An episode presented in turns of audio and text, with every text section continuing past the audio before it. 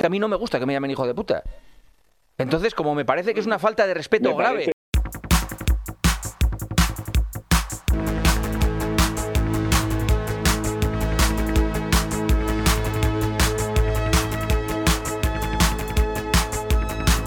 Bienvenidos a Está Ganado, ¿Dónde está Cuerva?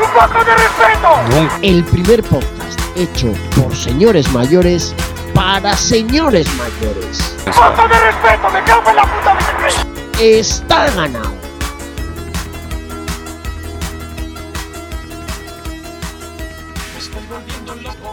¿Qué tal, queridos amigos?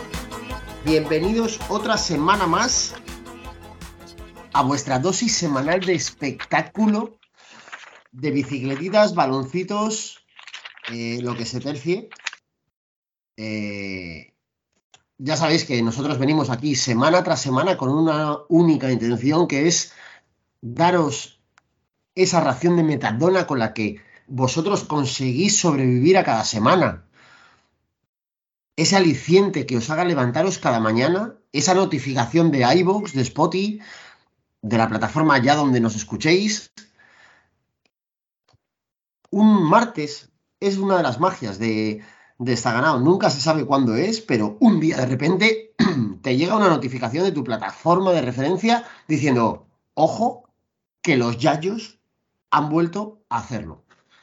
Y aquí estamos otra semana más, dispuestos a hablar de la actualidad, a, a llorar por la actualidad, porque la actualidad no siempre es tan divertida y tan eh, apetecible como nos gustaría, eh, pero haremos todo lo que esté en, nuestras manos y en nuestra chepa para, intentar, eh, por lo menos, entreteneros un rato y que pasemos un rato divertido. Vamos a empezar ya el programa de esta semana. eh, y como siempre, eh, me encantaría, sabéis de sobra, me encantaría ser autosuficiente como Andorra para poder hacer un programa yo solo que saliera a flote, pero no es el caso. Y como no es el caso, pues precisamente por eso me rodeo de una serie de cerebros pensantes y otras personas, otros seres, eh, que son los que me ayudan a que esto llegue a buen puerto. Vamos a empezar esta semana. Voy a subirme al alza que recorre la península, como, como siempre hacemos. Pero hoy vamos a ir de arriba abajo, así tan, tan fácil y tan directo como esto. Eh, dejadme que encamine el autobús, primera parada hacia el centro de la meseta. Vamos a innovar, vamos a cambiar los papeles. Centro de la meseta, más menos, eh, soñemos, porque soñar es gratis. Imaginémonos que tuviéramos hoy aquí con nosotros a nuestro querido Mr. AJ. Buenas noches, ¿cómo estás, amigo? Muy buenas noches a todos, feliz 2023, que será cuando estéis escuchando seguramente este, este episodio. Eh, disculpadme porque, bueno, estoy con un cuadro así pseudogripal, pero me he prometido a mí mismo que no me voy a hacer la prueba del COVID hasta que no esté respirando por branquias como un, como un pescado. ¿eh? Solamente, aunque sea por boicotear al telepredicador ese de teletienda que anda por ahí copiando al doctor Bartolomé Beltrán en el año 2022. ¿eh? Puto César Cadaval, el puto César Cadaval. Que, que- que No, tiene bastante con sus chistes ya casposos que encima ahora se hace supuestamente urgenciólogo. Pero bueno, Destro- aquí estamos des- cumpliendo. Destrozó Andalucía con su humor y ahora quiere destrozar al resto de España con lo otro. Eh, de- desgracia absoluta. Déjame, Jota, antes de empezar, vamos a continuar eh, el alza, el socibús, este que, que conduzco. Vamos a hacer la siguiente parada, ya un poquito más hacia el eh, casi centro-sur, este. Nunca sé muy bien dónde vive este chaval, porque como la verdad es que tampoco me cae bien, no he hecho mucho por saberlo. Eh, creo que hay gente que lo llama la rotonda de las tres culturas. Pablo Breis, ¿estás por ahí? Aquí estoy, el centro geográfico de la península ibérica. Totalmente. Es como lo del polo norte magnético y el polo norte real, ¿no? O sea, el tuyo es el centro magnético de la península. Bueno, leí yo diría que el centro geográfico es Pinto, es Hombre. Alberto Contador Velasco. Vincenzo Al-. Lu- lugar de nacimiento de O sea- Vincenzo, Alba- Vincenzo Albanese. Más o menos, porque la- como tú sabes, España no es un polígono regular, quiero decir. O sea, como, como, yo bien sé, y como saben muchos de nuestros Isidres, porque ya lo decía Defcon 2 en el 89, España ya no es roja, España no es azul, España ahora y siempre es negra como el betún. Déjame que continúe con el Socibus. Eh, nos queda una parada. Final de línea, esto es lo típico que a, mí me gustaba mucho cuando yo cogía el bus por la noche de camino a casa de mis padres, me gustaba mucho que en el autobús dijeran, próxima parada, final de línea, ¿no? Como para avisarte en plan de puto borracho, bájate ya del autobús. Eh, creo que tenemos una última parada en la cuna del vino de España, la cuna del Rioja. Creo que quizá podríamos tener por ahí a, a Benito III de España y quinto de Alemania. ¿Cómo estás, hermano? Si te, si, si te desilencias, mejor. No, no, no, descar no descarto empezar a hacer esto más a menudo, silenciarte yo para que no te des cuenta y continúes hablando. Pero si te, qué cabrón, pero si te estaba saludando. Ya, pero es que estás haciendo ruidito ahí con tus papelines. Se está, metiendo, se está metiendo un bocata como Carlos Andrés. estoy, estás, preparando estoy... el car... estás preparando el cartel de cerrado porque me cago para mañana para la tienda, no disimulo. Estoy cumpliendo con mis obligaciones fiscales. Joder, da gusto. Da gusto. Carlos Rodríguez Brown ahora mismo está llorando, pero a la vez Montoro está, está moviendo las manitas. Señora, señora. Señora, buenas noches a pesar del gobierno. ¿Cómo estás? Señora. Bien, bien. No, eh, no, has contado nada de tu visita por estas tierras. No, no dices no, nada, no cuentas. Lo, lo, que te iba a preguntar es que ahora eh, estuve la semana pasada en Logroño. Ahora que ya no estoy allí, seguro que ya no hay 46 grados. No, ahora, hay, ahora hay 18. Claro, el calor absurdo. El, el calor absurdo es solo cuando voy yo. O sea, las tres últimas veces que he estado en Logroño, 57 grados. Gente muriéndose en la calle, en mitad de la calle Laurel, falleciendo. Esto no había pasado en 80 años, ¿no? Pues cada vez que voy yo, un calor de la polla con cebolla. Ahora bien, gracias a esto, hay que reconocer, hay que decir, hay que elogiar que la semana pasada conocí, me presenté, tuve un encuentro íntimo con la luchoneta. Así. Estuvi, estuvimos Benito y yo desnudos en la luchoneta, eh, preparando un poco la táctica del Mundial de Qatar, del que luego hablaremos. Eh, y a pesar del calor, pues bueno, el, el, sábado ahí en la luchoneta fue estupendo. Y la verdad, que te quedaste dormido en una silla. y la puta verdad. Me, me, llama mucho Pero la además, me, me gusta mucho que esto llame la atención porque es algo tan habitual en mí. ti. Pero me, me gusta dar cabezadas porque la No, gente no. es muy mayor. Digo, Los. Isidres- No, no, Lo- no, no. Los Isidres aún no pueden disfrutar de la imagen, pero podéis dar vosotros fe de que hoy estamos grabando y me he puesto una gorra de mi señor padre, que me ha confirmado hace un momento mi madre, que se la trajo de Camden, de Londres, a un señor de Parvallón. Seguramente me atrevería a decir el primer señor de Parvallón que tuvo una gorra de Londres. Y aquí estoy yo, la he encontrado esta mañana y llevo todo el día con la gorra puesta. Una gorra así de Yayo, de hogar del ferroviario, preciosa. Eh, pues porque la gente mayor tenemos que protegernos. Vamos a empezar ya con el programa de hoy.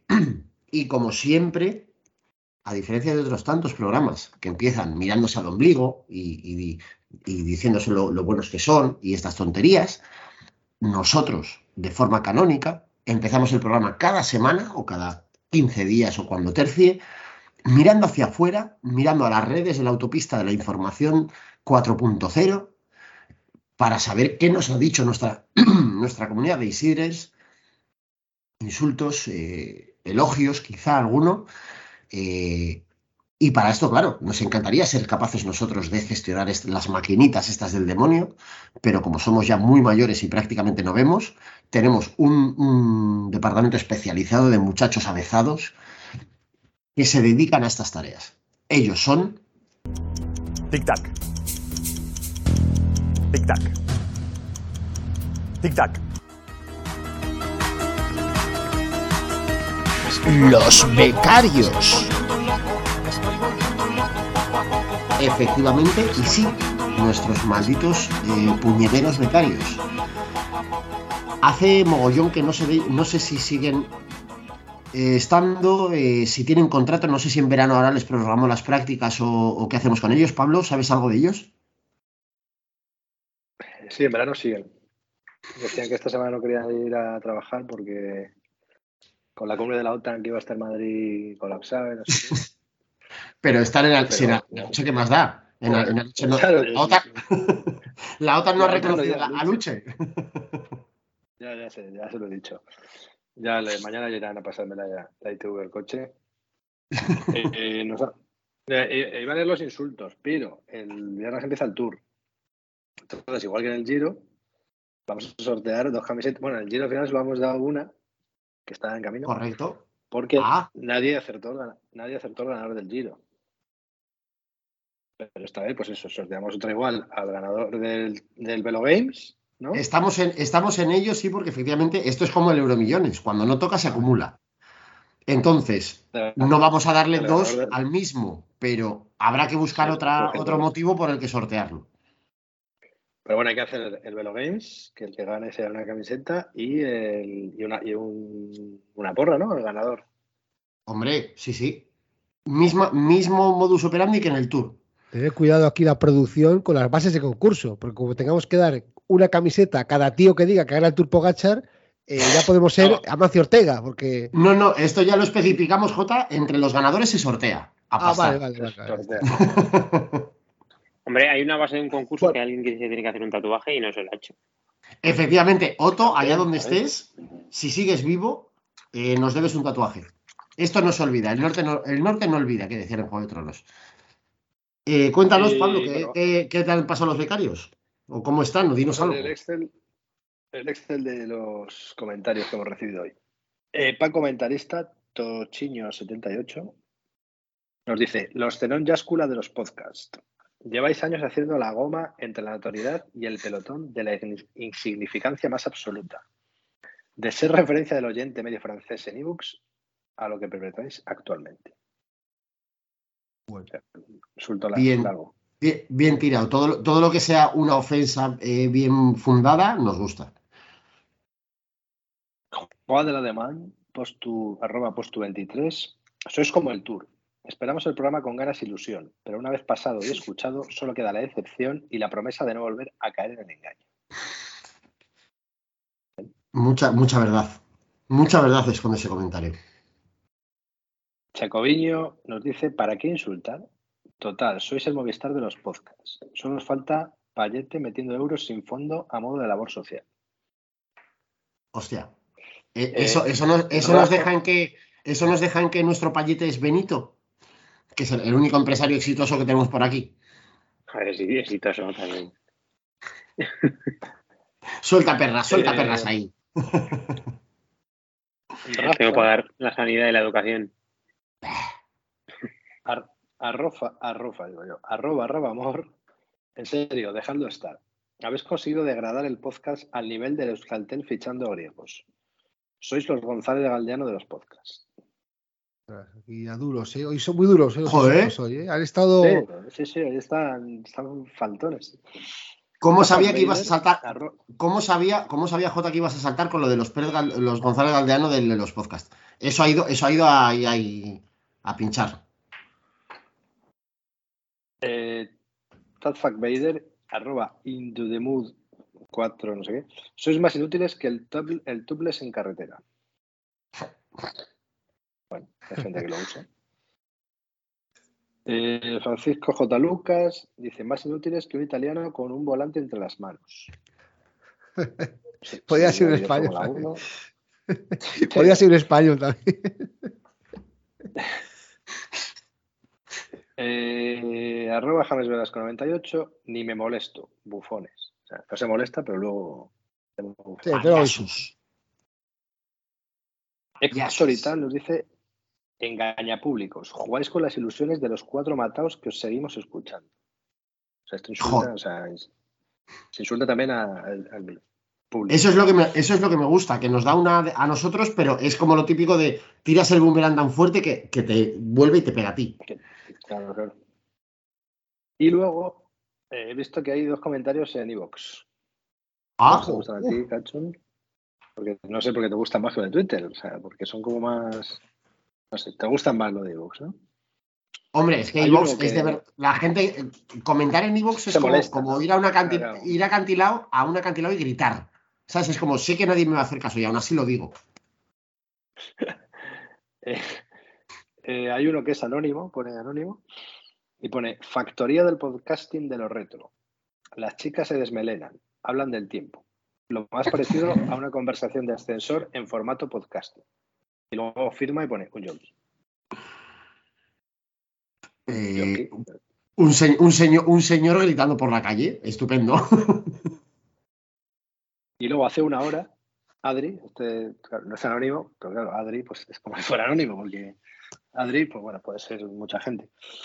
Adri, hace una hora. Vaya pérdida de tiempo. Eso me, ese, ese me ha gustado.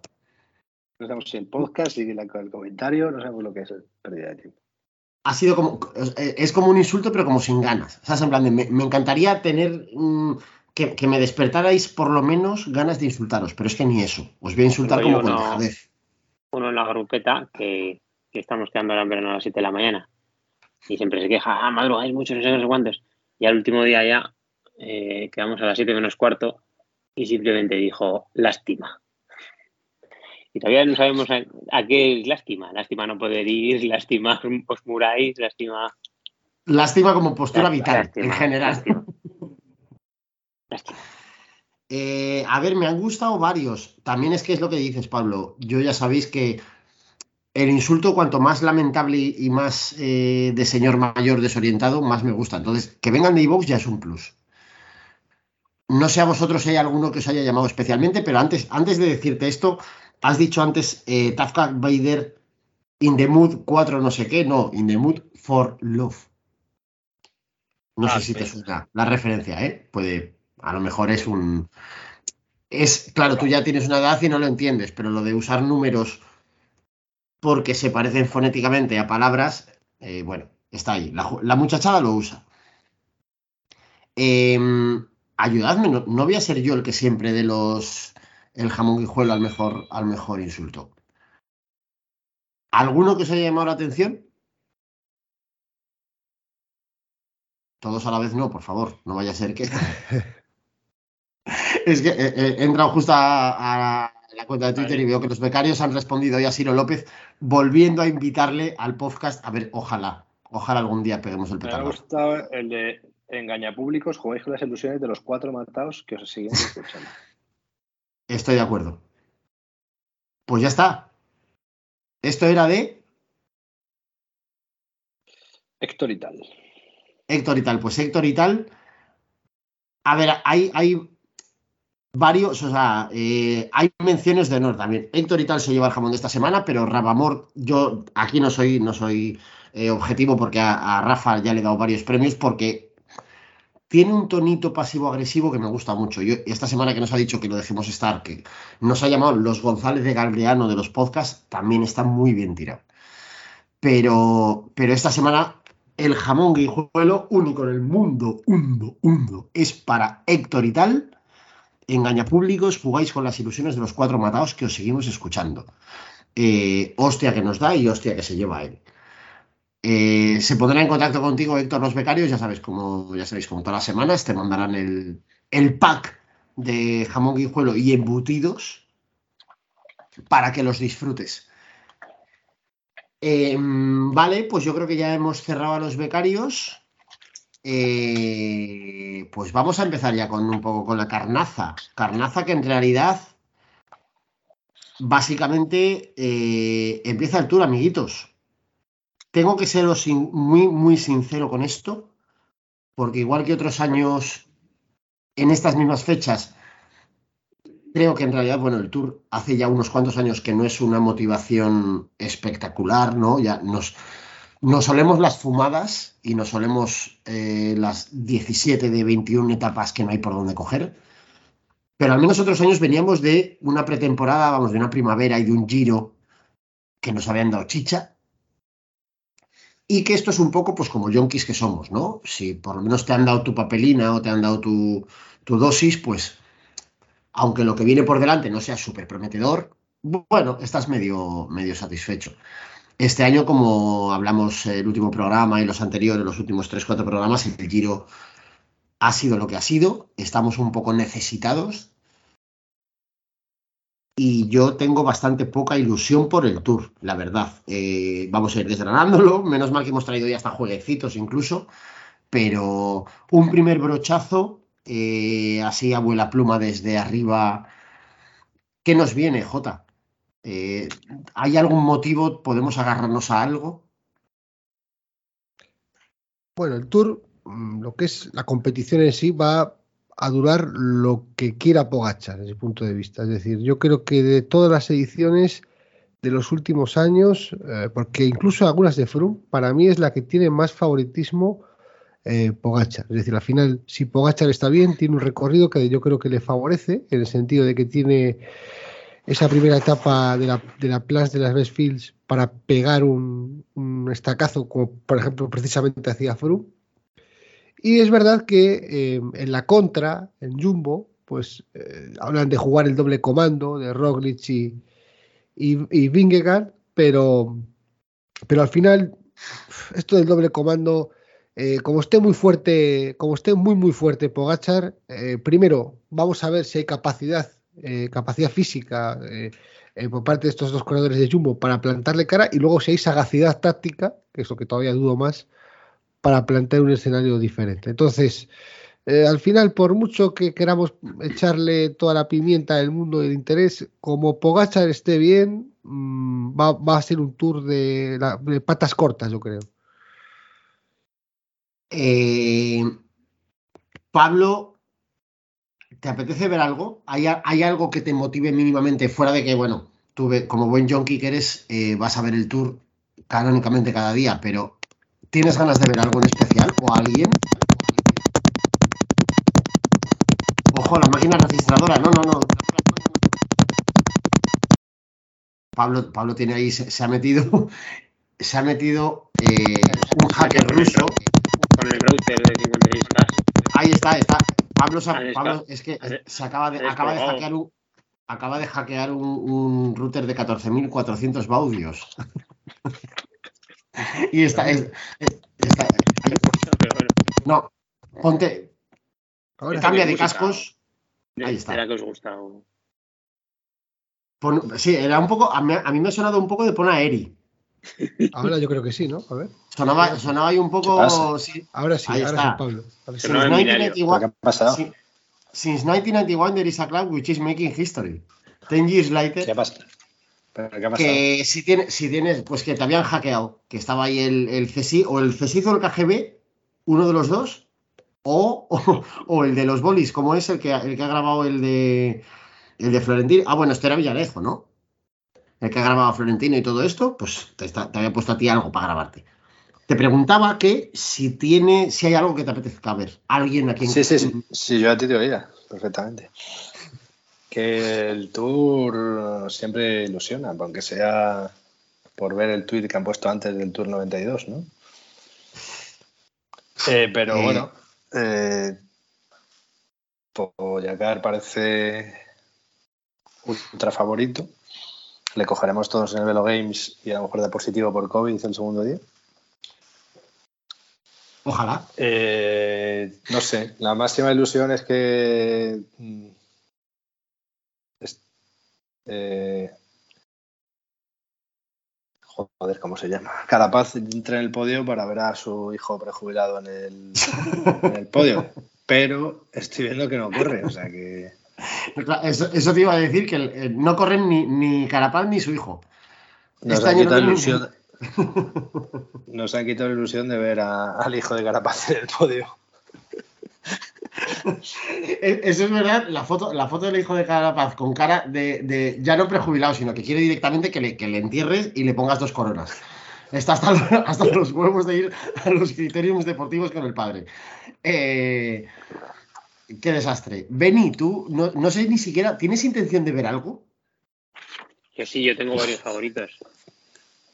Cuéntanos. Yo tengo varios favoritos. Tengo a Gana Filippo.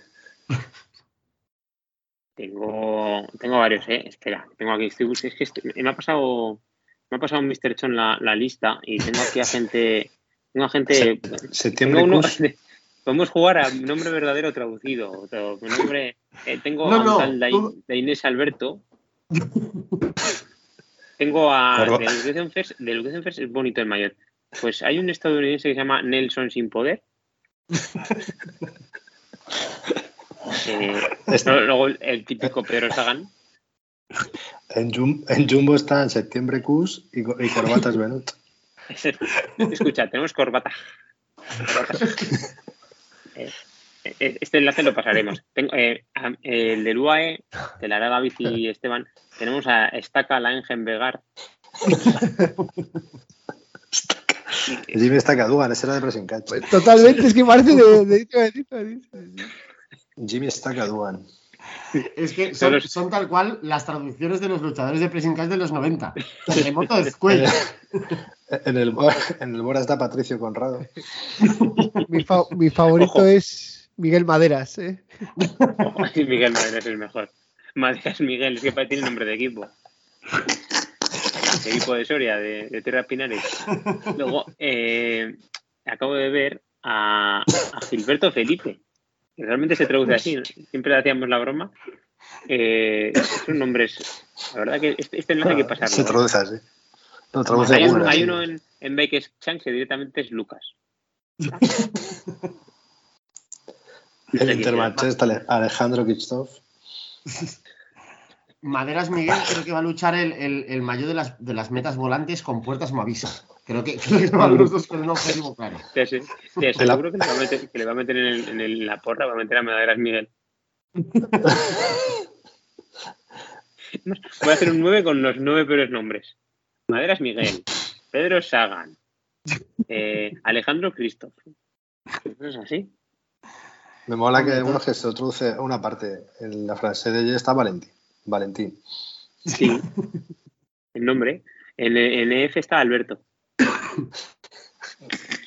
Desde luego, esto si, si no lo haces con, con- buscando un poco el LOL y el humor, eh, Ojo.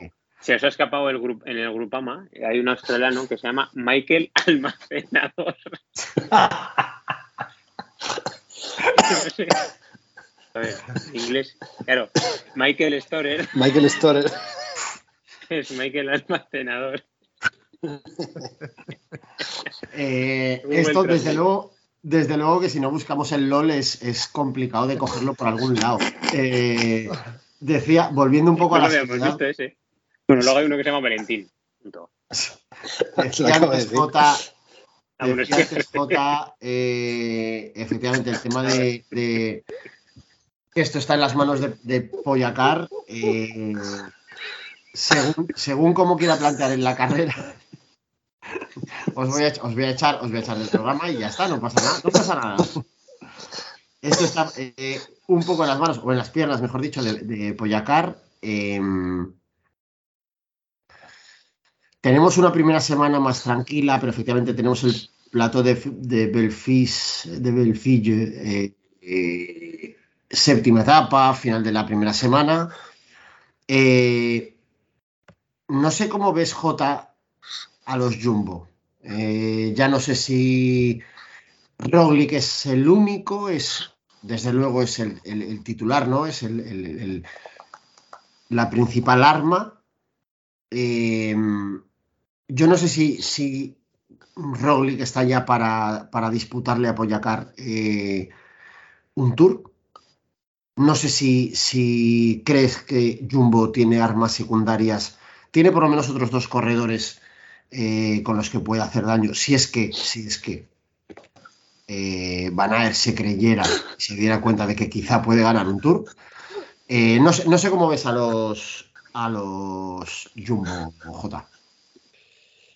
Jumbo, la clave está en saber si va a ser, va a correr a la ofensiva, es decir, si va a intentar ellos asumir el protagonismo ya desde la primera etapa de montaña, que creo que no, o correr a la defensiva, lo más probable, dejando la iniciativa a Pogachar y si no sale bien, pues eh, ya entonces eh, hacer una especie de reevaluación de la situación y ver cómo pueden eh, plantear escenarios con esos dos corredores fundamentalmente, ¿no? Es cierto que tienen la posibilidad de Van Aert, pero yo creo que Van Aert se va a centrar más en la primera semana, al estilo del, del año pasado. Y, perdón. Y luego, pues sí que con Sepp Kuss, Kreuzvik, tiene buen equipo, equipo compacto, quizá más mejor equipo que UAE, eh, aunque UAE se ha reforzado.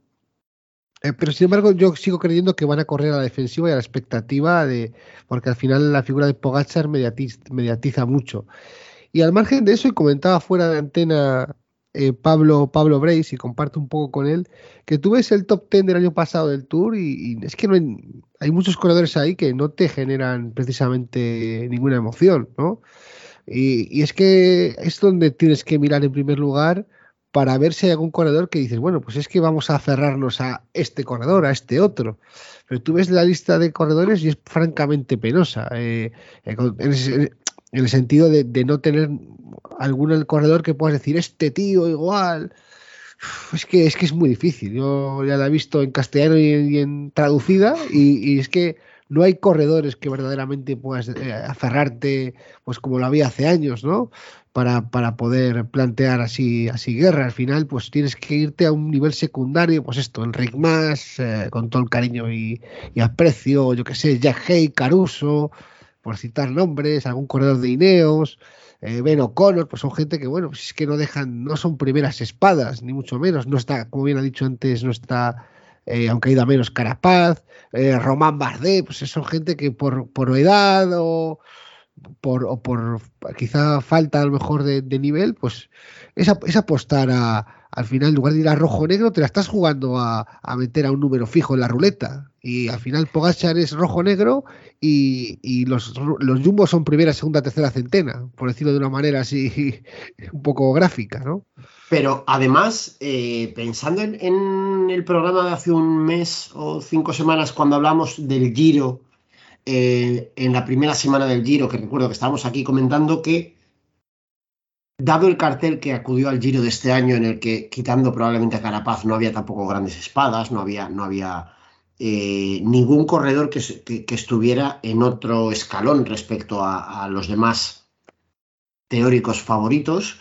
Eh, yo recuerdo escucharte esa primera semana o, la segunda semana como, mucho, que tú apuntabas, eh, cuidado, precisamente el que no haya, ah, recuerdo que en ese momento justo eh, la, clasificación estaba muy apretada, habían aparecido ciertos corredores en la parte de la clasificación, a priori no grandes favoritos, pero que dado, dada la ausencia de favoritos, se habían visto metidos y habían podido eh, aguantar en esa pomada, desde Hindley hasta otro, bueno, unos cuantos eh, corredores de segundo nivel o segundas espadas o no teóricos favoritos pero no sé cómo ves. Yo hoy viendo, eh, echando un ojo a la participación, tengo la sensación de que quizá el Tour tiene algo en común con el Giro en ese sentido de que hay mucha gente de segundo nivel, eh, eso, lo que tú decías, ¿no? Que ya sea por edad o por condiciones. En principio no, no los tendríamos en cuenta, ¿no? No los contaríamos dentro de los grandes favoritos para un Tour. Pero además es que en este caso hay dos tipos, si no tres, pero por lo menos tenemos a Poyacar, desde luego a Roglic, y yo me atrevería casi a meter ahí a, a, Vingegaard también, eh, que es realmente salvo cataclismo, salvo que eh, tengan algún problema físico o estén en malas condiciones o, sorpresa. En principio hay tres corredores muy alejados, bastante por encima, me atrevería a decir, de, del resto de estos segundos espadas de los que hablamos, ¿no? Eh, no, sé cómo ves tú esta, esta, esta situación, no sé si crees que, que, en el Tour vamos a poder ver también mucha batalla, o, esa cierta batalla al menos, como mínimo por el segundo y el tercer escalón, o si realmente ves, ves el podio bastante otorgado de inicio. Yo generalmente aborrezco las casas de apuestas no me gusta hablar de ellas, pero bueno, es un termómetro de situación. Fíjate la diferencia de las cotizaciones. Pogacha es caro favorito, yo creo que es que no, no, vale ni la pena apostar, se debe pagar como a 1 punto algo, no llega ni a 2, o sea, es una locura para un deporte como el ciclismo. Luego 4 a 1 se pagan eh, Vingegaard y Roglic y ya el salto es brutal. El siguiente que se paga es Geraint Thomas 20 a 1. O sea, el cuarto favorito 20 a 1, eh, eh, Daniel Martínez 21 a 1, Blasov 21 a 1, Enrique Más 33 a 1, es decir, estamos hablando de que es una locura, es decir, el, salto entre un corredor y otro, cuando en el Giro dimos las cotizaciones, estaban, había un montón de corredores, como 10 o 12 corredores en, en, 20, o sea, de uno, de, un, de eh, muy, muy, muy, muy cerca, ¿no? Entonces, eso por un lado. Y luego el, recorrido sí que es verdad que el recorrido del Tour eh, por, por, meterme muy, rápidamente en el recorrido, porque cada semana iremos desgranando lo que se va a ver, como hacemos habitualmente en el podcast, ¿no? Cada semana hablamos de lo que se corre esa semana, pero quizá aquí hay que hacer una valoración muy general. El Tour tiene una cosa muy buena este año, y es que em, creo que la primera semana, hasta que llega la primera etapa de montaña, ha colocado una prólogo larga, casi una primera crono, y la, la etapa del Pavés, con lo cual ahí puede ocurrir que eh, por lo menos se puede plantear, oye, igual el Pogachar, igual, ¿eh? igual a lo mejor aparece un poco por detrás y tiene que recuperar tiempo, qué sé yo. O sea, por lo menos no ha cogido y ha dicho, venga, la Plans de las Westfields la etapa 3, porque te liquida, o la etapa 4, la etapa 5, que se te, se te tira la estantería. Le ha puesto este aliciente del pavés y este aliciente una crono inicial larga y bueno, a ver qué, a ver qué sucede. A lo mejor, por ejemplo, hay un corredor que los que hemos nombrado, que es, eh, bueno, quizá ya por edad no tanto, pero Geraint Thomas, Geraint Thomas es bueno contra el reloj y es bueno en pavé. Entonces, quizá a lo mejor Geraint Thomas está colocado entre los mejores de la general y es un aliciente más. O sea, sí que hay ciertos alicientes para, para que la primera semana haya cierto un poco interés, más luego que tipo Van Aert, Van der Poel se pueda lucir. Y luego lo segundo que quería decir del recorrido, que también me gusta, es que sí que me gustan las etapas de montaña. Es decir, yo he visto así un, una, un, como dicen los, británicos, una overview de, lo que son las etapas de montaña, y tanto el bloque alpino, sobre todo me gusta el bloque alpino, pero tampoco me disgusta el pirenaico, es decir, hay buenos encadenados, eh, las longitudes de las etapas están para mí bien, bien planteadas, porque las etapas que hay donde hay escenarios de estos de, tácticos son de larga longitud, donde hay encadenados mm, de más dureza son de más cortas, es decir, sí que están bien rematadas, hay etapas tipo la de Mende, o sea, el recorrido general del Tour eh, yo lo que, le, lo que si, poniendo esa crono final un poquito antes y un poquito más de crono, de verdad que sería un recorrido, un, recorrido del Tour prácticamente inapelable. Y esto es bastante decir, porque si recordáis aquí siempre decimos qué puta mierda el recorrido, qué basura, es un desastre. Y para mí, viendo lo que se ha dicho últimamente los recorridos, es bastante salvable. ¿eh? Sí, estoy de acuerdo y además eh, ya le había echado un ojo, pero echando un ojo ahora mismo sobre el al vuelo mientras lo comentamos, efectivamente, el el recorrido no está nada mal tirado. Eh, yo, a lo mejor porque soy muy viejo, echo de menos kilómetros de crono. Tú decías eh, que tenemos un prólogo más o menos largo. Bueno, sí, pero yo echo de menos o una crono más e incluso, aunque tuviéramos una, tercera crono, algún kilómetro más eh, contra el reloj. Bueno, lo hemos hablado aquí cien veces, que es una forma de meter a otro tipo de corredores también en la pomada, ¿no? Y en, abrir un poco el abanico eh, fuera de los escaladores puros o de, los corredores más, más orientados a, la escalada. Eh, sí que estoy de acuerdo contigo en que la montaña me gusta mucho, casi toda. De hecho, además, los dos bloques. Habrá que ver también creo que esto es lo que hemos hablado en los últimos años, ¿no? Y Dani, siempre que estamos aquí lo, comentamos también. Esto va a depender tanto, no solo de la actitud de los corredores, sino incluso de la, de la eh, bueno, de la, oposición que se encuentre, ¿no? Estoy pensando que quizá eh, lo que tú decías antes, ahora cuando has comentado el tema de las casas de apuestas y tal, incluso quitando a Roglic, o sea, incluso contando a Roglic, creo que Poyacar este año tiene tan poco rival que me da miedo eh, que vayamos a comernos una fumada tras otra, en el sentido de eh, no sé hasta qué punto Poyacar va, a optar por una táctica de, ataque abierto contra Roglic. No lo sé, siendo dos corredores que por lo menos hasta ahora eh, les hemos visto a unos niveles de rendimiento tan, tan altos los dos y tan tan cercanos. Eh, pero estoy de acuerdo contigo. Básicamente respecto al recorrido, quitando eh, los kilómetros de crono que he hecho de menos, sinceramente, porque al final tenemos. Es cierto que tenemos la, penúltima etapa 40 kilómetros, que es ya una distancia considerable, pero también es cierto que yo cada vez que me, me pienso en estas cosas y, lo digo en voz alta en mi casa, eh, no puedo evitar sentirme como Manolo Saiz. Soy un gran aficionado a Manolo Saiz de toda la vida, pero además, desde que tiene Twitter, más aún. Manolo Saiz es un señor mayor que grita al viento. Y entonces se dedica a criticar todo lo que la ONCE hacía bien, ¿no? O cualquier éxito que tuviera la 11 en su época. Bueno, pues las contrarrelojes por equipos, pues es que es un...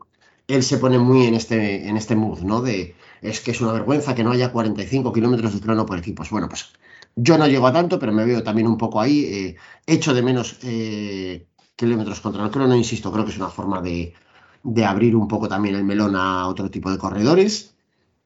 Y luego una cosa que creo que también tenemos que comentar en honor a la justicia es, quizá no tanto para la, para la eh, general, para, para, ganar el tour, pero mm, bueno, creo que ha habido una serie de circunstancias también, eh, tanto respecto a la participación como respecto a algunas eh, circunstancias que se han dado en los últimos días, que a lo mejor pueden condicionar un poco no sé si la actitud, pero bueno, desde luego la competición, ¿no? Por un lado tenemos ciertos favoritos, va, favoritos, ciertas figuras destacadas que no van a, eh, finalmente no van a acudir, ¿no? Una vez que los equipos ya han anunciado las alineaciones, bueno, pues uno de los, de los ilustres que no vamos a tener eh, este año en el Tour, aunque, insisto, no a nivel clasificación general, pero sí desde luego espectáculo.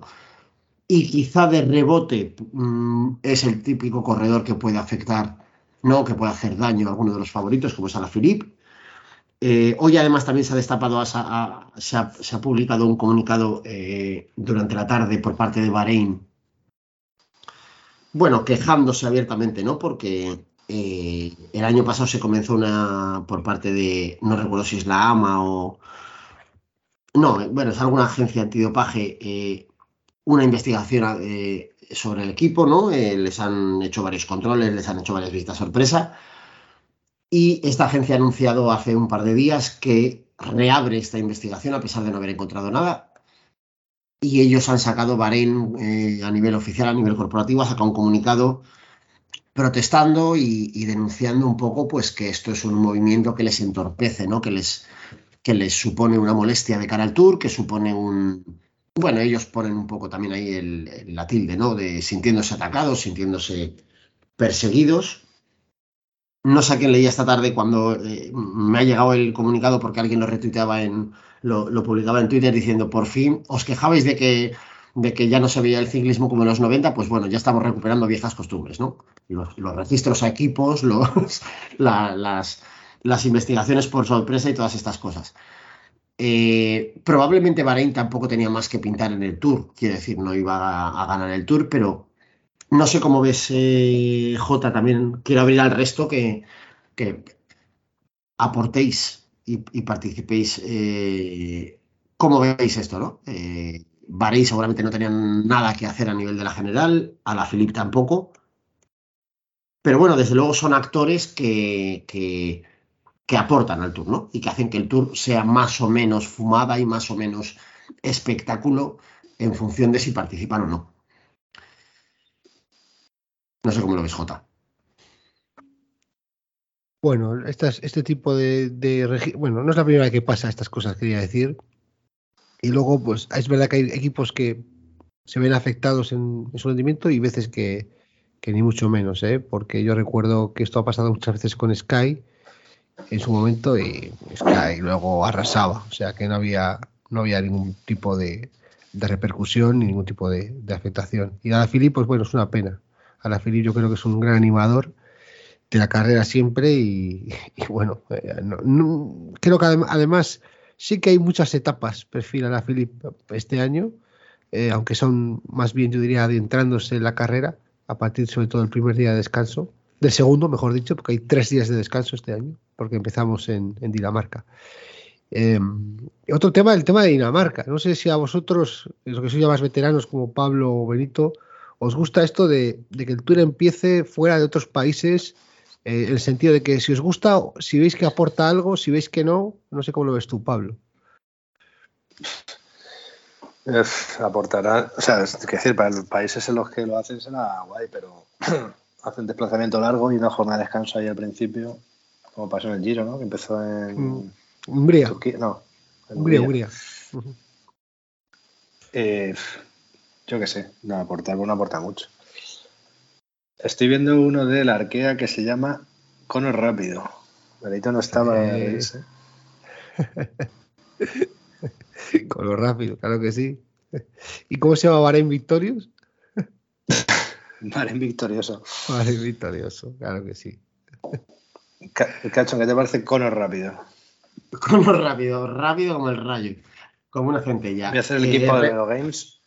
El equipo de Velo Games solo con nombres más graciosos traducidos. Hombre, hombre, yo creo que este año deberíamos ya dejarnos de tonterías y por fin eh, ser fieles a nosotros mismos y, y tener un poco de moral y obligar, como se ha demandado muchas veces en el grupo de Telegram, que para poder participar en el Velo Games, según la competición, según la participación, pero allá donde participe Enric más, obligar a que todos los equipos tengan... O sea, esto ya se trata de... eh, como de responsabilidad social corporativa, ¿no? O sea, igual que las empresas a veces tienes que contratar, a veces no, ahora ya a partir de cierto volumen de empresarios, de, de empleados, tienes que contratar a un superhéroe, no como una forma de apoyar a la sociedad y tal, pues nosotros deberíamos obligar a contratar a más, o, a, o, o- que en tu equipo esté más, o Albanese, o el corredor O que Conor esté- rápido. o con lo Rápido. rápido. Correcto. Respecto a lo que decías, Jota, eh, en principio no tengo ningún tipo de problema con que una gran vuelta empiece fuera del país en el que se desarrolla, salvo por un tema conceptual. Y es que esto no deja de ser eh, como llevar, luego hablaremos de ello, como llevar el Mundial de Fútbol a Qatar. Esto se convierte en el mercado, ¿no? Y, voy a ir al mercado a vender bragas a un euro. Allá donde me den más, más perras, lo llevo. En principio, sinceramente, no tengo ningún problema, no me parece mal per se que el tour empiece en Holanda o en Sudáfrica.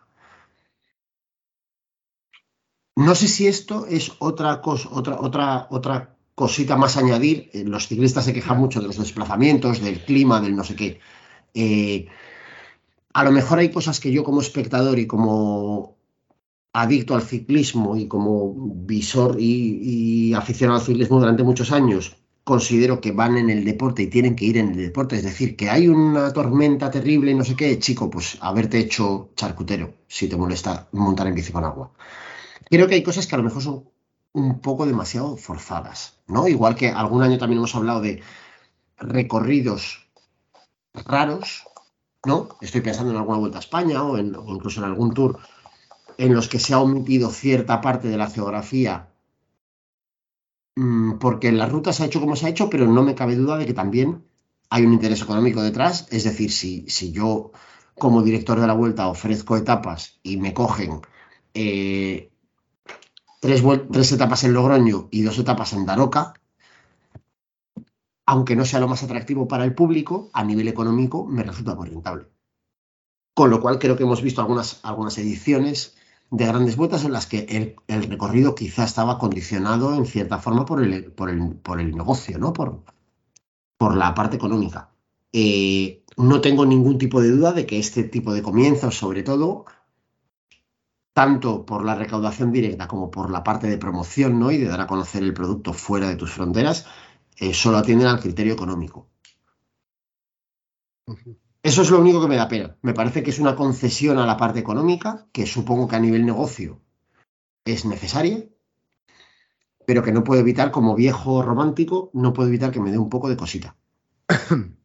me acuerdo aún cuando lo, lo, lo, lo extraordinario, hablo del año 90, 91, era que el tour empezaba en San Sebastián. Y aquello ya era visto como, ojo, que el tour no empieza en Francia, sino que empieza en España.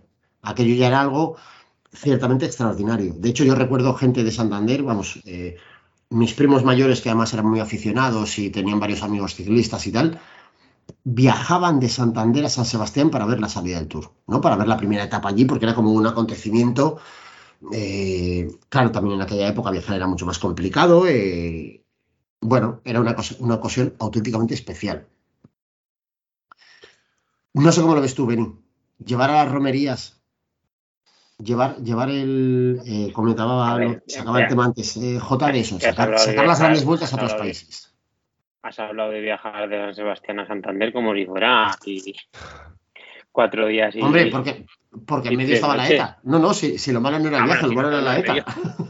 Que Sebastián, hombre, si vas en Alseguate, que va el autobús.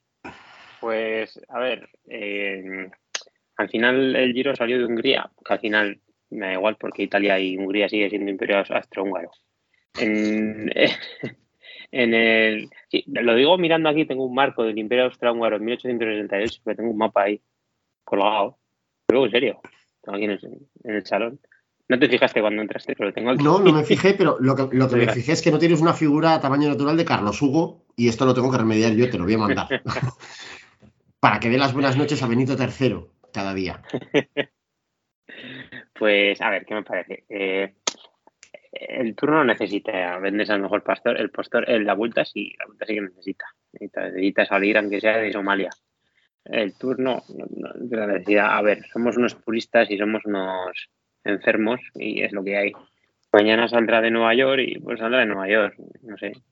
Y si tienen que fletar un Concorde para pa volver, pues lo fletan otra vez. Exactamente. Y así no hay, no hay Exactamente. problema. Pero Esto, esto, no es un poco, eh, esto no es un poco la FIFA llevando el mundial a Qatar. Lo que nos falta, lo que le falta al ciclismo es, lo digo de verdad, la figura de un Bernie Eccleston. Siempre lo he dicho y se lo he dicho a Benito hace muchos años, sabe cuando discutíamos en Twitter hace años esto. Un Bernie Eccleston, Bernie, Bernie Eccleston cogió Así la. Fórmula 1 y la Fórmula 1 se corría en ocho circuitos en Europa y cogió, dijo, a Estados Unidos, a, a correr a donde sea, a Canadá. tal.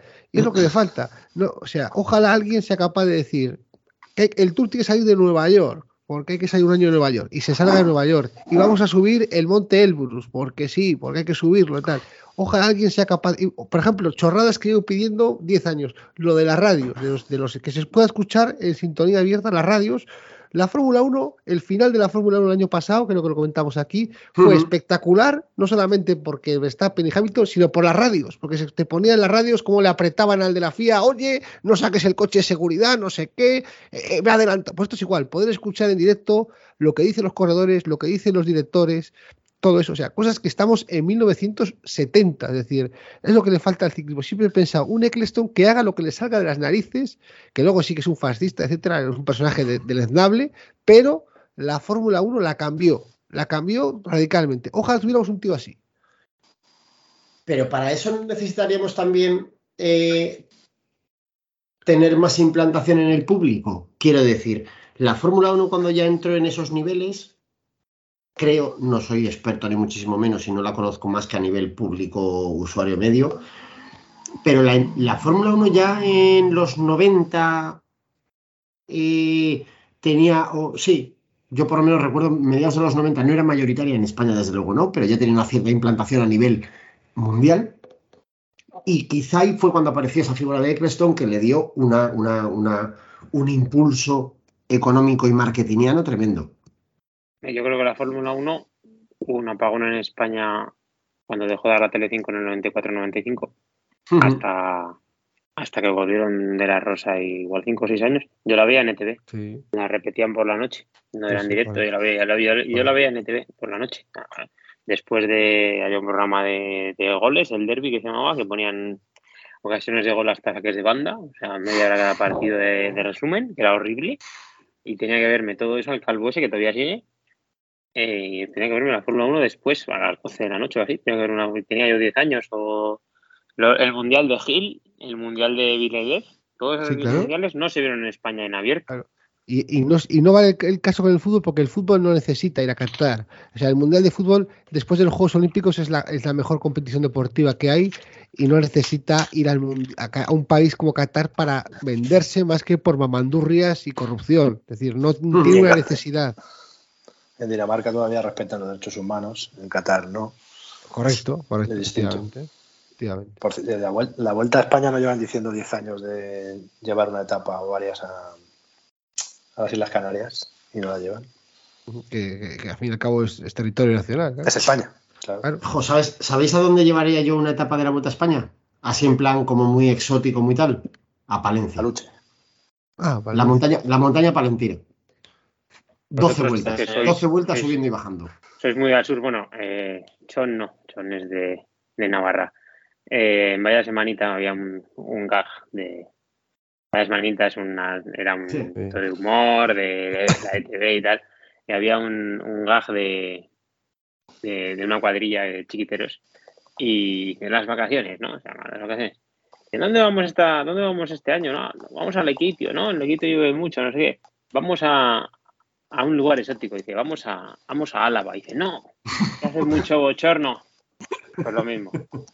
Bueno, Tal cual. Vamos a ir a. Tal cual. Vamos que conste, a ir a.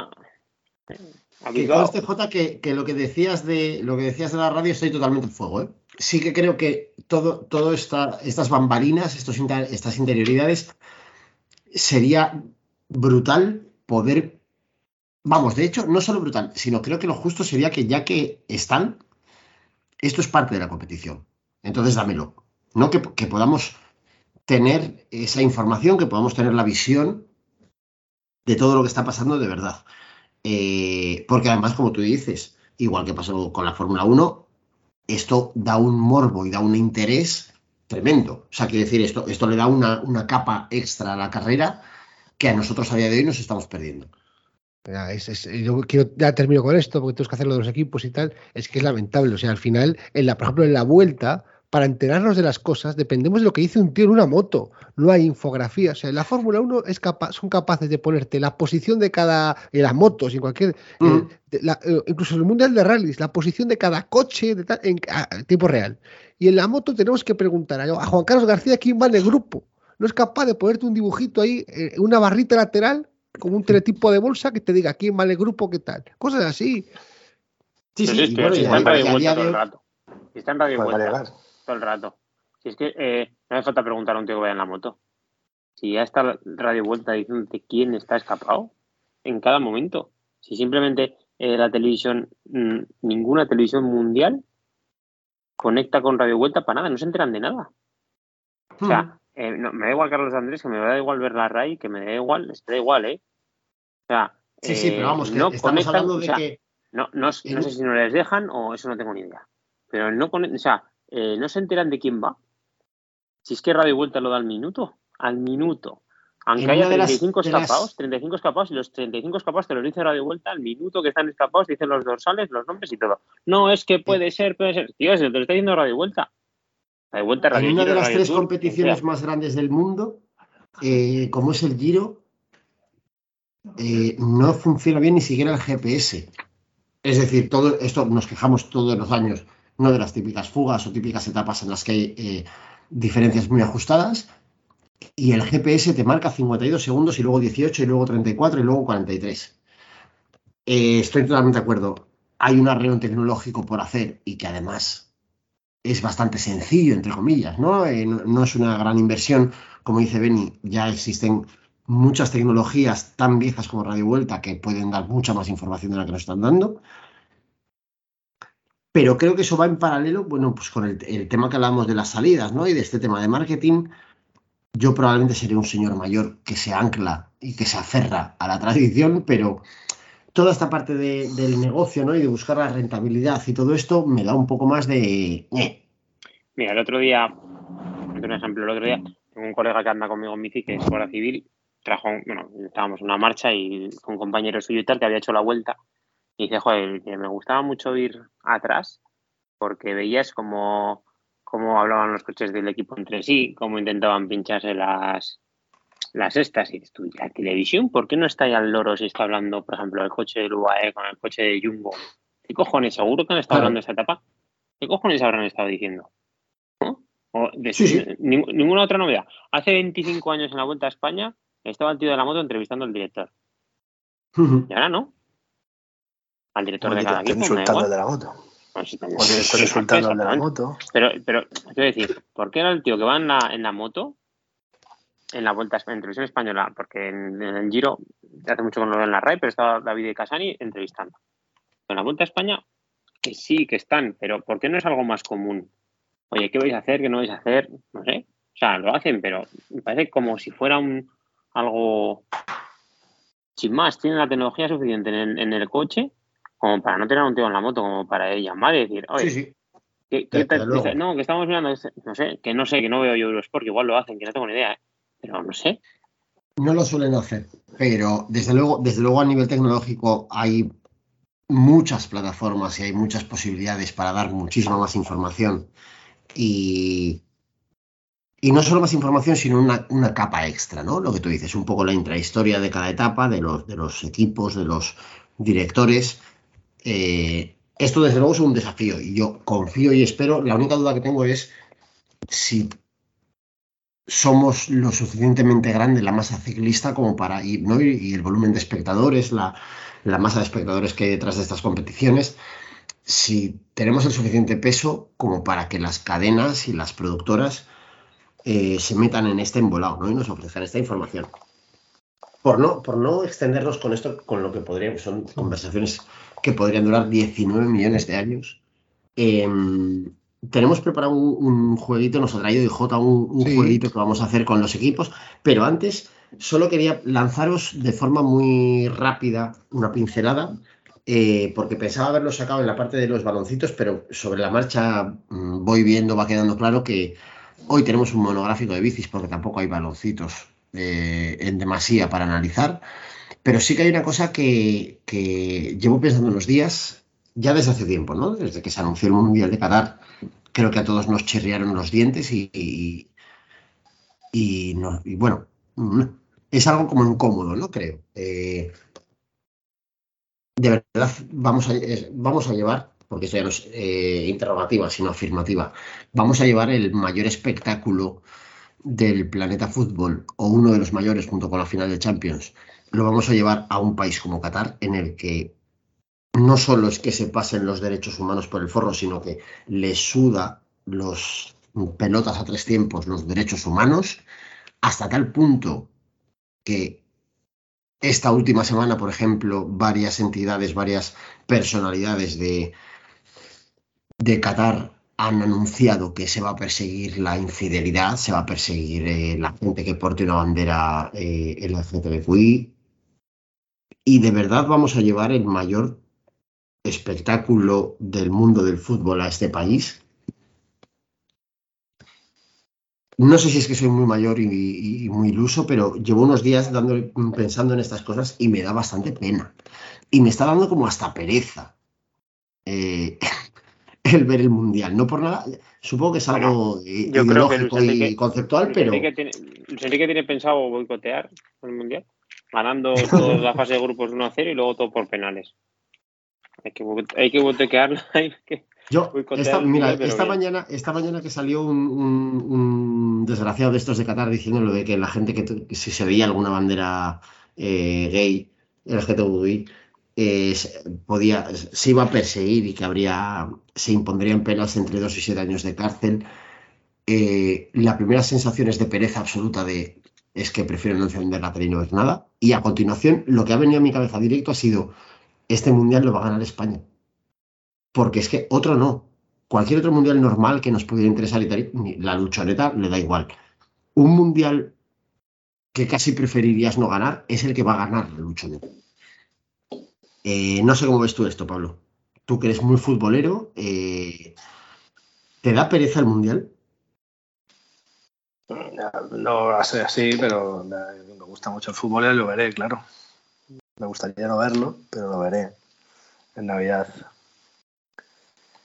Pero, pues sí, o sea, quiero decir, antes lo comparábamos con lo del Tour en Dinamarca o en Nueva York, pero eso es lo que ha dicho antes J y Ben, y pues bueno, al final es espectáculo y, sería por dinero, evidentemente, pero también le daría una proyección al fútbol, o sea, al fútbol, al ciclismo, a, pues eso, hacer la primera etapa del Tour en Nueva York o en Los Ángeles. Pero aquí el fútbol no gana nada, o sea, gana dinero Ceferín y esta gente, pero o sea, el fútbol no necesita irse a, eso es. a Qatar para nada. Pues yo me planteo hacer huelga este año con el Mundial. Como además vengo aquí a hablar y da igual que lo haya visto que no, porque tampoco se nota mucho. O sea, quiere decir, cuando intento venir preparado tampoco se nota que vengo preparado, con lo cual eh, no, salimos a ganar nunca, Jota. Eh, me interesa tu opinión, eh, Jota, ¿cómo, ves? No es ni diatriba, ¿no? Pero estaba planteando un poco esto. hemos llevado, le, hemos dado el, mayor espectáculo o el segundo mayor espectáculo del mundo del fútbol a un país como Qatar, que no solo se pasa los derechos humanos por el forro, sino que esta semana sale abiertamente diciendo que cualquiera que aparezca con una bandera LGTBQI o que mm, se ha pillado en es que- fidelidad, va a ser condenado y bla, bla. Y la gente que manda en el fútbol, hoy, por ejemplo, publicaba mensajes sobre eh, el Día del Orgullo, que es eh, este próximo fin de semana y tal. Se ha puesto el logo, ¿no? En multicolor para apoyar al orgullo y, y a los colectivos eh, minoritarios. Pero en paralelo se come estas mierdas. Mira, yo te voy a ser muy breve. ¿Dónde han sido los últimos dos mundiales de fútbol? Pues nada menos que en Qatar va a ser este año y el último, anterior a este, en Rusia. Es decir, para que veamos qué mano tiene la FIFA para elegir sedes. Eso lo dice todo de, las motivaciones que tiene la, la FIFA. Rusia y este año en Qatar. Sí, sí, eso, eso está claro, eso está claro. Y desde luego lo que es una pena, esto supongo que es idealismo puro y duro, es una pena que a nosotros nos dan como aficionados, ¿no? Te dan un mundial en una, en una sede de estas. Y lo que decía un poco Pablo, me encantaría no verlo, pero lo acabo viendo. El próximo Eh, sabe dónde es, ¿no? El próximo sabe dónde es. En ¿Estados Parvallón. Unidos? ¿En Parvallón? No. Canadá, Estados Unidos, México.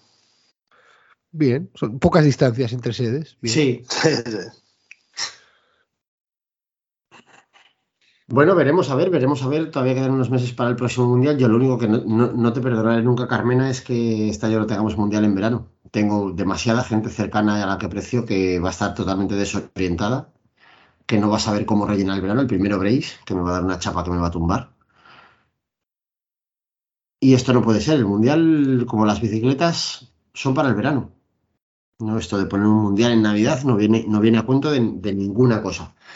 Dicho lo cual, volvemos, retomamos eh, las bicicletitas, que es donde estábamos, y es eh, la temática, eh, el, el monotema de hoy. Eh, y como decía Jota, cuéntanos, nos has traído un juego. Sí, no sé si veis ahí, voy a compartir pantalla. Esto sería para hacerlo en, en Twitch, ¿eh? Sí, esto Sí, sí, para hacerlo sí, en sí. Twitch, pero Esto bueno, es Twitch puro, sí, pero en fin. lo voy a hacer brevemente. Mientras llega. Eh, hemos dividido una tier list con cinco equipos, o sea, con cinco categorías, perdón, que sería la, la mejor sería Sky Postal, ¿no? Luego estaría una categoría, la segunda superior, que sería 11 el 95, ni fu ni fa, y las dos más bajas, que sería Funcionado Vasco y Puertas Mavisa, ¿no? Pues tenemos aquí a los 22 equipos. Entonces, yo lo que os planteo es, vamos a decir un poco qué equipo, lo- los, los alineaciones de cada equipo y dónde lo colocamos, ¿no? Vamos a ir un poco rápido porque si no esto se nos eterniza, ¿no? Empezamos Ujú. con AG2R, que AG2R, eh, a ver qué os parece, viene al. Bueno, ojo, algunos están confirmados 100%, ¿eh? AG2R es Ben O'Connor, Geoffrey Bouchard, Michael Cherel, Benoit Cross-Nefroy, Stan de Wolf, Oliver Nasser, Pared Pentre y Bob Jungels. Vasco. Un poquito- Sí, sí. Yo lo metería un poquito más arriba, ¿eh? No, no. un poquito más arriba. Bueno, ¿no? Connor, yo francés. con en funcionario vasco. Venga, Sí, sí. vasco. Yo no metería ni fu ni fa, ¿eh? Pero bueno, venga. Ni fu ni fa, venga, vamos ahí. Va. Eh, siguiente equipo es em, Arkea, ¿vale? Arkea, que viene con Nairo Quintana, Guarrimal Will, Buet, Capiot, Hugo Hofstetter, Loubel, Connor Swift y Luz, Luzcas Osbian. Joder. A mí para Arkea, para Arkea me falta una categoría que sea la boda roja de Juego de Tronos, ¿no? Porque te- teniendo por ahí a Enric más, eh, si en algún momento más o cualquier Movistar puede hacer podio, no tengo ningún tipo de duda de que Arkea se va a dedicar a hacer ahí la sangría, básicamente. ¿Cómo lo veis? Yo Arkea lo pondría en ni fu ni fa. Ni fu ni fa. Portas me avisa. Puertas Mavisa. Yo eso no puedo poner en funcionario porque no, el funcionario tiene una, una excepción. Entonces, ni fu ni fa porque tiene el abuelo Quintana. Si, si no sería Puertas Mavisa. Sí, sí. Bueno, pues venga, ni fu Y ni fa. Barwill, o sea, yo me, me abrazo a, a Quintana y a Barwill. Vamos con eh, Alpecin, Van der Poel, Dillier, Michael Gogel, Krieger, Jasper Philipsen, Plankaert, Es Barakli y Guillaume Van Kelsburg. No hemos hablado de Van der Poel en todo el programa, ¿eh? ¿No? La matadoneta hoy no la hemos Poel. sacado a pasear. Solo por Van der Poel, Eh, yo diría que 11.95. Sí, ¿no? 11.95, yo, yo estoy de acuerdo contigo, sí. Sí, alguna etapa ganará, alguna etapa ganará Philipsen también. Philipsen, claro. Sí. Sí, Venga. sí. Arriba, pues. Vamos allá. Siguiente.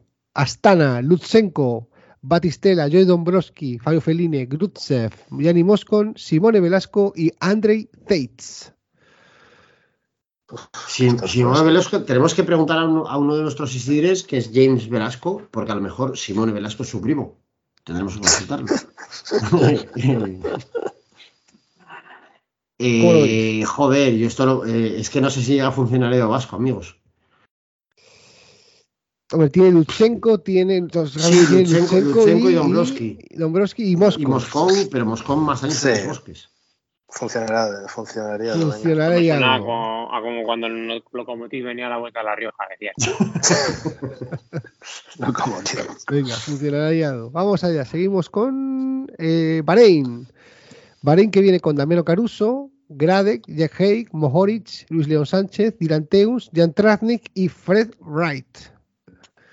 No está mal, ¿eh? Mucha pirotecnia tiene. Sí, sí, hay- sí, sí. 11 de 95, yo con estos me la juego. Que además vienen perseguidos, Pero viene arriba. van a, 11.95, van a hacer el ¿eh? mal. Sí, sí, sí, sí, sí. Pablo, Beni, ¿de acuerdo? Pablo y Beni, Venga, sí, pues ahí. Que lo Venga, ves muy arriba. Yo Lo Funifa, arriba, pero. pero bueno. ¿cómo Beni? ya- Yo pondría ni Funifa, pero es que soy, estoy muy exigente últimamente. Soy. No, pues, pues ni fu ni fa, lo bajamos un peldaño, tampoco hay que jugársela. Vamos allá.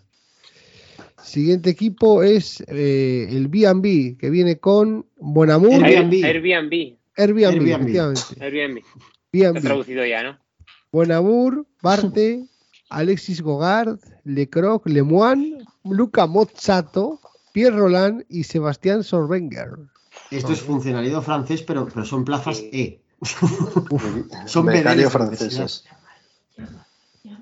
O Puertas Mavisa. Becarios ¿eh? franceses. Sí, Puerto Mavisa directamente. Puertas Mavisa funcionará donde lo veis. Venga, avisa, venga. Venga, me avisa. Becarios. me avisa. Mike Exchange, Michael Matthews, Jack Bauer, Luke Durbridge, Dylan Gronewegen, Armund Jansen, Jules Jensen, Luca Metzek y Nick Schultz. Hombre, alguna etapa. Sí. Sí, Gronewegen, funcionariado puede ser. funcionario alto, ¿no? Sí. Sí, sí. Voy a poner aquí funcionariado alto. Venga.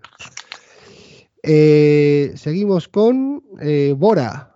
Bora que viene con. Bueno, buen equipo, Bora, ¿eh? Bueno, no sé, Blasov. Blasov, Kama, Conrad, Marco Haller, Gross Charner, Nils Polit, Shashman y Dani Van Poppel. Bueno, un poco de todo tiene, ¿eh? Blasov, Kama. Bueno, mm, no sé. ¿Cómo lo veis? Funifa, Ni fu ni, fu ni fa pondría yo. ni fu ni fa, sí. Ni fu ni fa. Vale.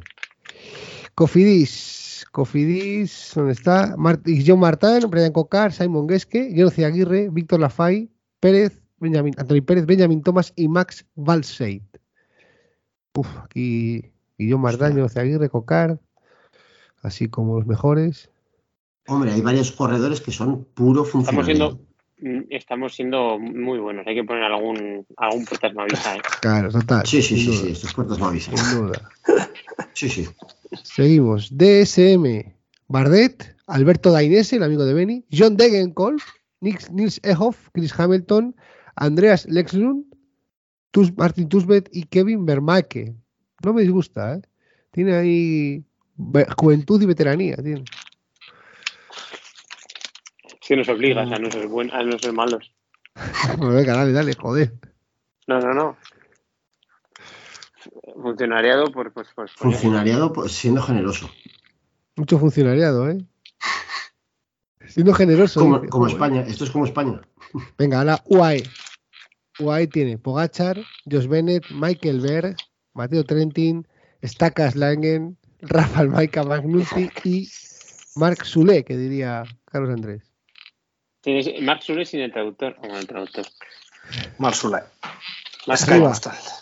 Sky Eh, yo, Postal. yo esto lo pondría a 11.95, con la excepción de Poyacar. Bueno, 11.95, Sky Portal.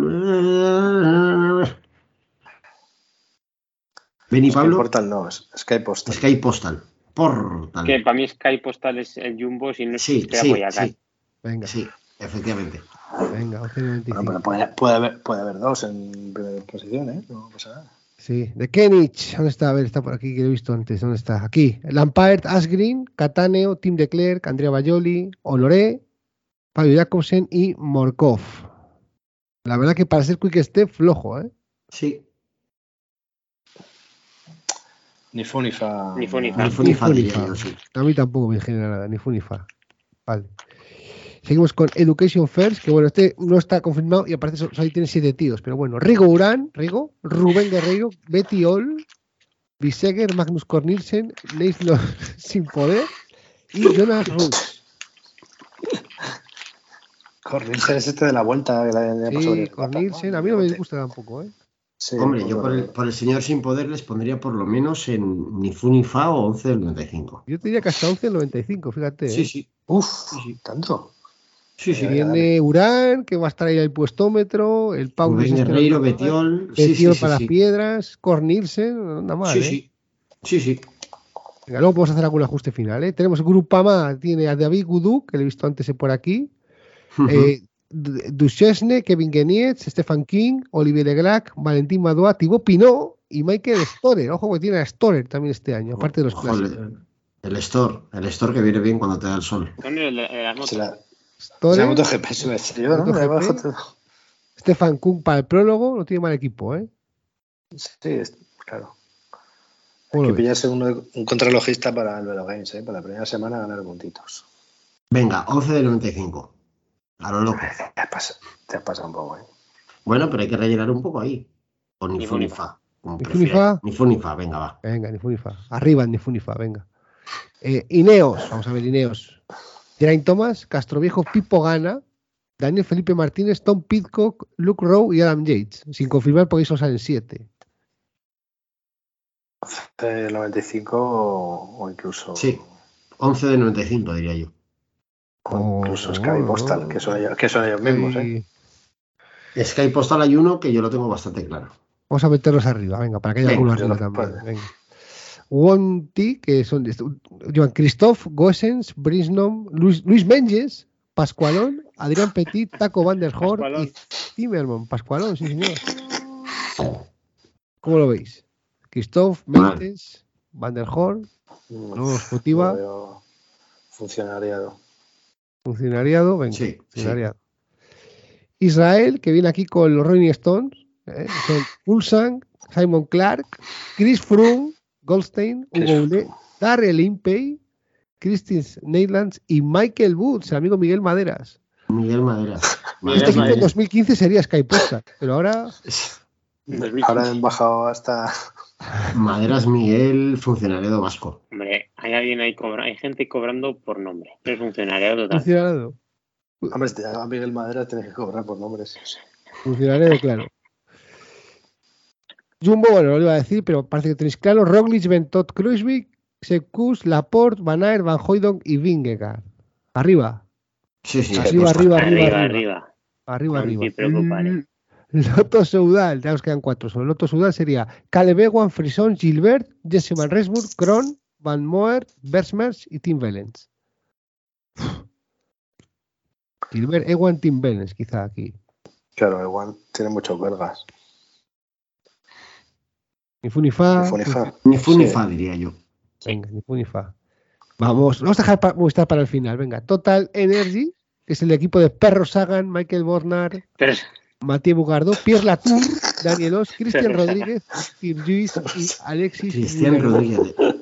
De, verdad que hay gente que podría ser, o sea, ya podríamos hacer el juego no ya de, de ciclista tal, sino ciclista o ebanista. Total Energy. Puertas me avisa. Duro, ¿eh? Vamos. Yo salvo Sagan. está- bueno, Sagan ha ganado hace está- poquito. Funcionariado, Pero- les damos. Ha ganado, ha ganado el hay campeonato mucha de- gente, hay mucha gente en funcionariado. A puertas me avisa. Tema para Venga, el- puertas me avisa. Un equipo muy querido por de todos, el Trek, nacionales. Trek Pedersen, Chicones Simons, Galopán, Kirsch, Molema, Skunins, Tom. Skunins y Jasper Steven. da igual. Media de edad, Ya sabes, 46. Para mí el Trek lo que es desde 2017 es Puertas Mavisa. Da igual lo que me digas. Tiene a Stuyven Sí, y sí. a Pedersen y a Molema, como este por tema avisa. Tiene Sí, sí, puertas me. Aquí manda, aquí manda el jefe, a puertas me avisa. Eh, lo tengo en el corazón. Y nos queda Movistar, que he dejado para el final, ¿eh?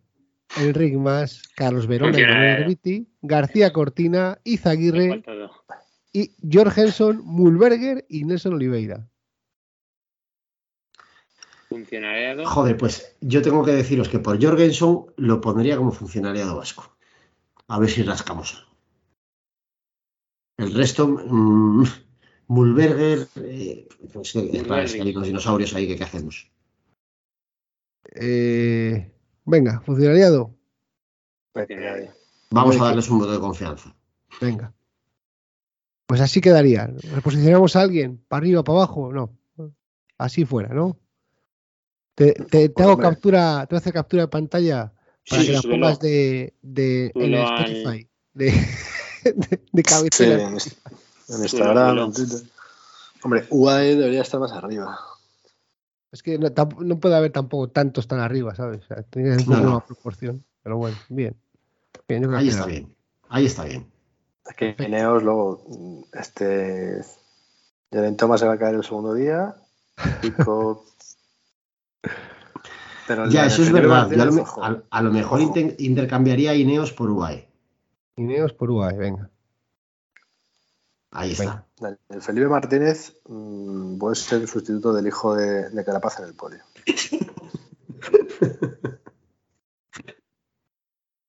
Pero subiendo con Carapaz. Ahí está. Haz captura de eso, Jota. Sí, sí, sí, lo tengo. lo Publicamos en tengo. redes y, y a, ver qué, a ver qué nos depara el tour. Iremos viendo porque esto también es un poco lo que dice Pablo, ¿no? Que a lo mejor la primera semana tenemos ya cuatro caídas y, y tres COVID y no sé qué, y entonces ya hemos perdido la mitad de la pirámide. Pero de momento, bueno, tenemos más o menos pintado eh, el reparto de cómo está cada uno. También, bueno, somos los ronceros, quiero decir, tampoco nos tuvimos, o sea, quiero decir, nuestro, nuestro pronóstico, las casas de apuestas creo que no lo miran para poner las cuotas, con lo cual tampoco presión la justa. Em, pero nada, hemos hecho, bueno, yo creo que hemos hecho un análisis, hemos, ha sido un análisis previo, como decía antes J, bastante, bastante chulo del tour que se viene. eh, un tanto descreídos, como ya estamos con esta competición. Y básicamente iremos viendo estos próximos días eh, a medida que empiece. Ya la primera semana tendremos alguna impresión más y algún detallito más del que hablar.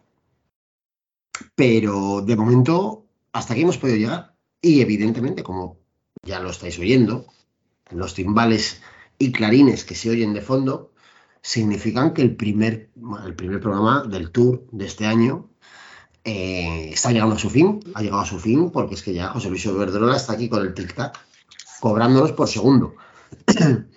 Así que, mm, hermanos, como siempre os digo, otra semana más, muchísimas gracias por veniros y por aguantarnos y por aguantarme.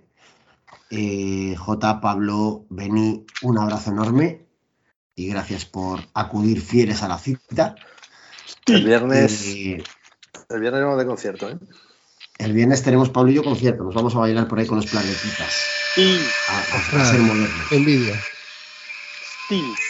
Oh, Bueno, ahora, ahora que no se oye, pero acabando, dice. me gustaría me gustaría que Cacho nos dijera cuántos becarios tiene al mando realmente Joder. en, en vida real. Villa- Villar, eh, becarios reales tengo seis. Dos de ellos rubios platino que les voy a dar bofetones hasta que se tiñan y se, se les quite el. Uno de ellos le he llamado hoy por la tarde porque tenía que mandarle unos, unos curros y me ha dicho que estaba en la peluquería, el hijo de puta. Sin inmutarse me ha dicho, es que ahora no puedo, que estoy en la peluquería, cuando vuelva a casa ya lo miro. Eh, sí, tengo becarios riojanos, peligro, peligro al poder. Eh, que os decía, amigos, nada, que muchas gracias por mm, otra semana más que habéis venido aquí a socorrerme. Cuidaos mucho, nos escuchamos pronto y a todos nuestros Isidres, como todas las semanas les decimos, esperamos vuestros comentarios, vuestros cariños, sobre todo vuestros insultos a través de, la, de las redes sociales, de la autopista de la información y os volveremos a leer, nos volveremos a escuchar, volveremos a juntarnos aquí la semana que viene. Adiós. Adiós. Adiós.